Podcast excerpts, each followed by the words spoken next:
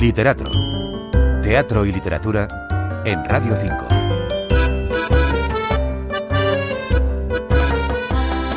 Había gran interés por ver el último trabajo de Lautaro Perotti en su faceta de dramaturgo y director, y sobre todo por ver de nuevo en los escenarios a una actriz tan admirada por espectadores de toda clase y condición como es Carmen Machi. Pues bien, ya ha llegado la oportunidad de ver ese trabajo. Se llama Nuestros actos ocultos y se está representando en las naves del español en Matadero hasta el día 3 de febrero. Acompañan a Machi en el reparto Santi Marín y Macarena García.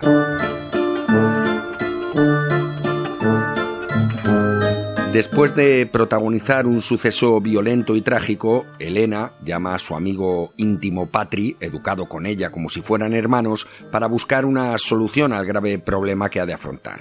Patri acude en su ayuda acompañado de Azucena, que es la distanciada madre de Elena.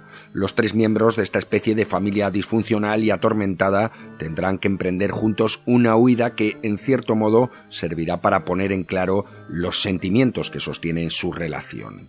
Nuestros actos ocultos es una especie de road movie con tintes de thriller, comedia negra, drama social y tragedia clásica. El director y los intérpretes explican conjuntamente cuál es la esencia de la obra y cómo está planteada sobre el escenario. Es la historia de tres soledades se ven abocados a encontrarse por un acontecimiento y que intentan de la manera que pueden ser felices y encontrar llenar ese vacío. No supieron o no quisieron construir un entorno, construir vínculos y relaciones fuertes.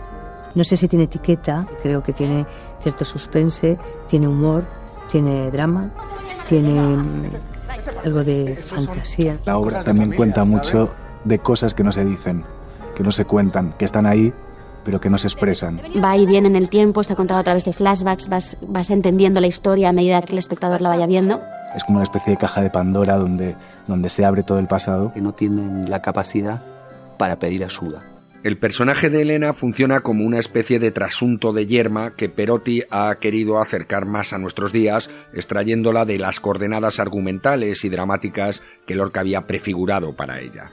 Y aquí radica quizá el primer escollo del texto, porque ese empeño que comparten hoy muchos directores por hacer atemporal y universal el teatro del escritor granadino suelen hacer ya fracasado. Fuera de su imaginario poético y del tremendismo al que circunscribió las tramas de sus populares tragedias, ciertamente los personajes de Lorca pueden parecernos a veces exagerados y hasta incomprensibles.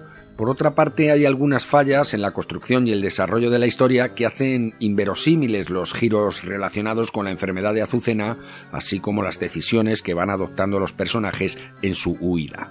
Esto sería disculpable si se hubiese privilegiado en todo momento ese tono almodovariano de comedia negra que tienen algunas escenas y que no requiere la estricta coherencia lógica de los otros géneros. De hecho, el gran acierto de la función es permitirnos ver a Machi durante muchos minutos en ese registro, dando una lección de interpretación tan contundente que a veces tiene uno la sensación de que está improvisando su texto en espontánea consonancia con la situación que está protagonizando.